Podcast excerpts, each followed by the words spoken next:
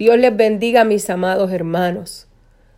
Les habla la pastora Nen Nieves de la Iglesia Cristiana Buscando una Unción. Quiero decirte en el día de hoy que levantes tus manos al cielo, que no te rindas, que sigas hacia adelante, porque el que está con nosotros es más grande que el que está allá afuera.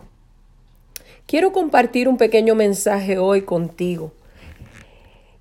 Y el tema que le he dado a este mensaje se llama Abrázame con tu fuego, Señor. El texto bíblico que vamos a utilizar es Primera de Reyes 18:30. Y lo encontramos en Primera de Reyes 18:30 y dice así: Entonces dijo Elías a todo el pueblo: Acercaos a mí. Y todo el pueblo se le acercó y él arregló el altar de Jehová que estaba arruinado. ¿Qué significa la palabra abrazo? Significa saludo. ¿Qué significa la palabra fuego? Significa producción de luz y calor por combustión. El tema de hoy lo que nos quiere decir pueblo es que el Señor nos saluda, nos aprieta con su luz y su calor. El poder de Dios lo manifiesta, lo manifiesta a través del fuego de su Espíritu Santo en nuestras vidas, para que entendamos su amor incondicional. Deja que el fuego abrasador del Señor te llene todo tu ser. Amada iglesia, tú tienes que entender que es el fuego de Dios. El fuego de Dios es su presencia manifestada en acción para consumir, levantar y hacer transformaciones en el corazón, que está dispuesto a clamar y que su oración es olor grato y hermoso delante del Señor.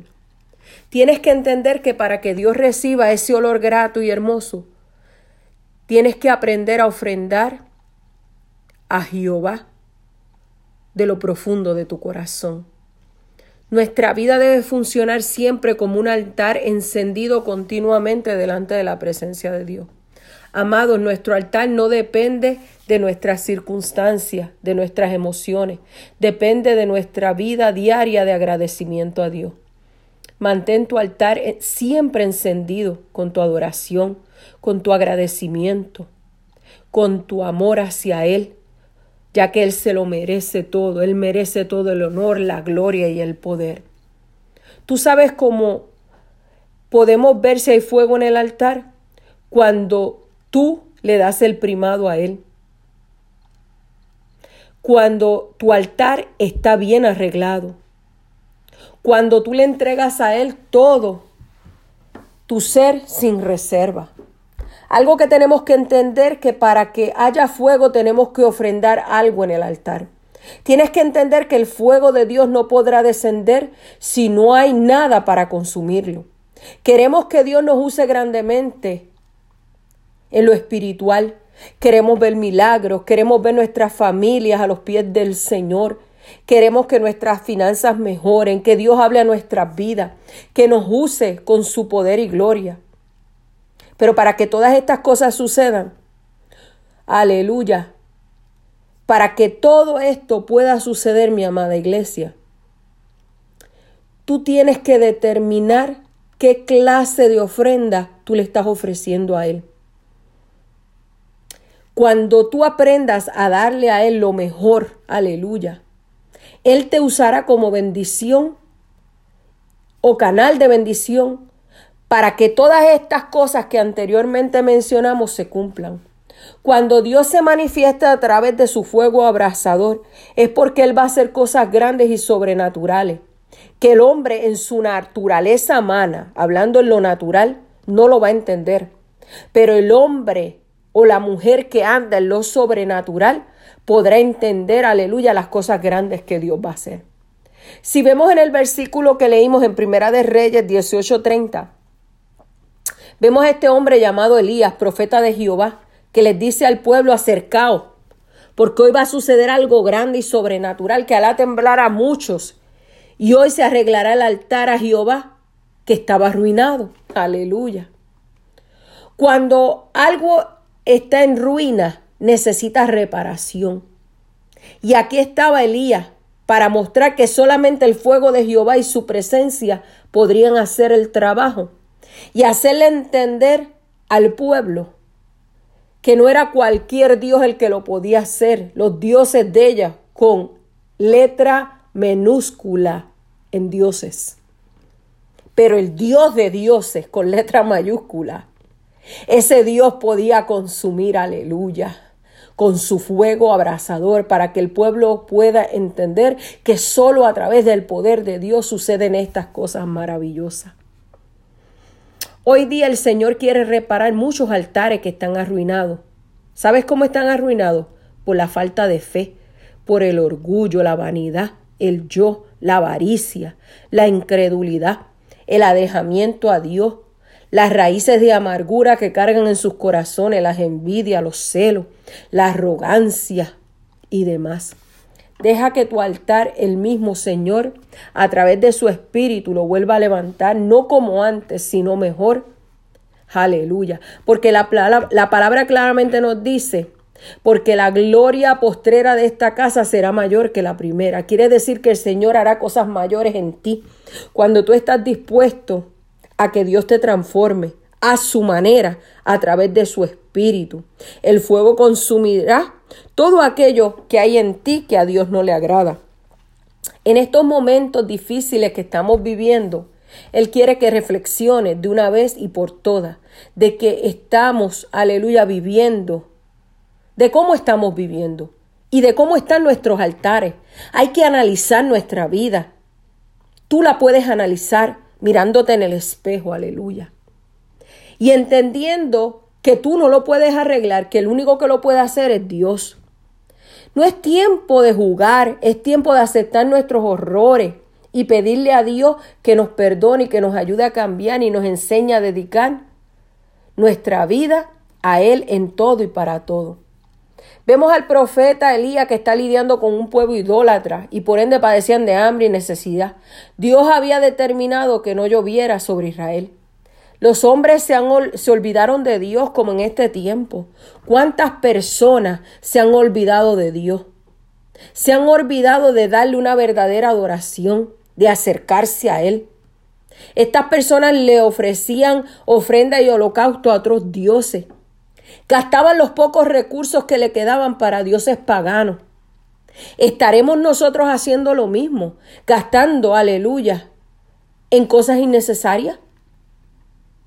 Tú sabes lo que resulta de todas estas cosas que, aleluya, el hombre se olvida. Cuando tú no le das, aleluya, lo que tú le tienes que dar a Dios, Él tiene que llamar nuestra atención. Y Él llamó esta, la atención de este pueblo con el resultado de hambre, miseria, desolación y una nación completamente arruinada. Llegó el tiempo determinado por Dios para que se operaran cambios. ¿Qué está sucediendo hoy día? ¿Qué es lo que estamos viendo hoy? Aleluya. ¿Cuándo antes nosotros habíamos experimentado algo tan grande como lo que está sucediendo ahora en el mundo? Aleluya. Pero esto lo que te quiere decir es que Dios está tratando de llamar nuestra atención. Y Él puede detenerlo en cualquier momento. Pero Él quiere que el pueblo de Él entienda, aleluya, que hay muchos altares arruinados y que necesitan que Él los arregle. ¿Qué hay en tu altar que a Dios no le agrada? ¿Qué hay en tu altar que no está permitiendo, aleluya, que tú puedas entrar en la presencia del Señor? ¿Qué está interrumpiendo tu vida y tu relación con Dios? Aleluya, mi alma te adora. Oh, poderoso eres, Señor. Dice aquí que en, la historia que estábamos leyendo en Reyes, que hay una convocación del pueblo y todos los profetas en el monte Carmelo, y allí se ofrecerían ofrendas de sacrificio delante de Baal y delante de Jehová. Y el verdadero Dios respondería con fuego. Notemos que los profetas de Baal colocaron su ofrenda y comenzaron a clamar desde la mañana hasta la tarde y nada pasó. Pero cuando le tocó el turno a Elías, lo primero que hizo fue llamar al pueblo a que se acercaran, aleluya, porque allí iba a suceder algo, allí iba algo a suceder, algo sobrenatural, aleluya, mi alma te adora, yo no sé, hermano y amado amigo, lo que tú estés atravesando en estos momentos, pero el Señor quiere que nos acerquemos para que veamos lo que Él va a hacer, aleluya. Vemos, aleluya, que arreglar el altar de Jehová. Elías vino a arreglar el altar de Jehová que estaba arruinado. Si el altar de Jehová está arruinado, no hay fuego de Dios, amado hermano. Vemos que se coloca el holocausto, la ofrenda. Sí, aleluya, mucho esfuerzo. Elías levanta una oración y el fuego de Dios desciende consumiendo todo lo que había allí. El fuego era tal que Dios mostró en ese día que, el que Él era el verdadero Dios, aleluya. ¿Tú sabes lo que sucede después de todo esto? Matan a los profetas que conducían al pueblo a la idolatría y luego Dios trae su lluvia de bendición sobre Israel. Un solo hombre hizo la diferencia. Aleluya. Yo no sé tú, amado hermano, pero Dios nos está hablando hoy a nuestras vidas. Requiere de una sola persona que se levante y haga vallado para que la lluvia de bendición caiga sobre su pueblo. En este día yo no sé lo que tú estás haciendo, pero te aconsejo que seas un Elías aquí en la tierra. Que te levantes sin miedo a proclamar al Dios de dioses, Rey de reyes y Señor de señores. Aleluya. Si lo hizo ayer, lo hace hoy, lo hace mañana. Gloria sea al Señor. Levántate, mujer y hombre de Dios. Clama a Jehová. Aleluya. Porque la palabra claramente me dice en Jeremías 33:3, clama a mí y yo te responderé y te mostraré cosas grandes y ocultas que tú no entiendes alaba lo que Él vive. Sé que estamos viviendo una crisis fuerte. Sé que hay muchos muertos. Sé que hay muchos infectados. Pero la mano de Jehová todavía sigue extendida. La mano de Jehová todavía sigue extendida. Él está en su trono. Gloria a Dios. Aleluya. Y Él todavía escucha el clamor de un pueblo. Alaba lo que Él vive. Oh, mi alma te adora y te glorifica. Y si podemos ver en la Biblia hay muchos ejemplos, pero te voy a decir dos de ellos. Aleluya. Encontramos uno de ellos en Génesis 15, 17, cuando vemos que el fuego de Dios confirmó su pacto con Abraham. Dios había prometido darle descendencia, hacer de él una gran nación.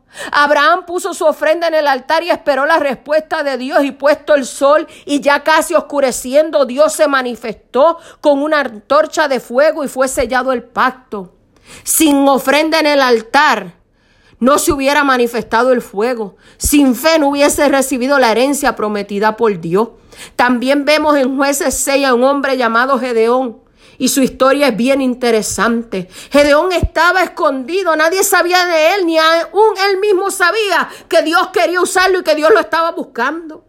Cuando Dios se le manifiesta, no le había reconocido, pero las palabras que le trajo el ángel le movieron a ofrecer ofrenda aleluya, y holocausto delante de Dios.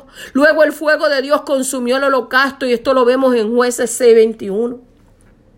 Con esto Dios le mostró que estaba con él y lo llama varón esforzado y valiente. Amado hermano, Dios usa a quien Él quiere usar. Quizás hoy día, aleluya, tú te ves, aleluya, como que no lo lograrás pero tú no jamás lo lograrás con tus propias fuerzas, pero Dios te va a usar como canal de bendición. Dios te va a usar, aleluya, para hacer la diferencia. Gloria sea al Señor. Ahora todos hablan de él y hasta lo querían matar, pero luego Dios libera a Israel a través de él. En tiempo de escasez y de necesidad, él ofreció a Dios ofrenda y sacrificio delante de Dios y Dios respondió con fuego. ¿Qué pones tú en el altar para que el fuego de Dios descienda sobre tu vida, tu familia y tu ministerio? Y concluimos con este mensaje, exhortándote que dejes que el fuego abrasador del Señor consuma en ti todo lo que a Él no le agrade. Mantén tu altar encendido en todo momento. Y si tu altar está arruinado por cualquier situación, dile al Señor en estos momentos que lo restaure para su gloria, que lo haga a su manera, que es la mejor. Muchas bendiciones. Espero que esta palabra haya llegado a tu corazón y comience a restaurarte.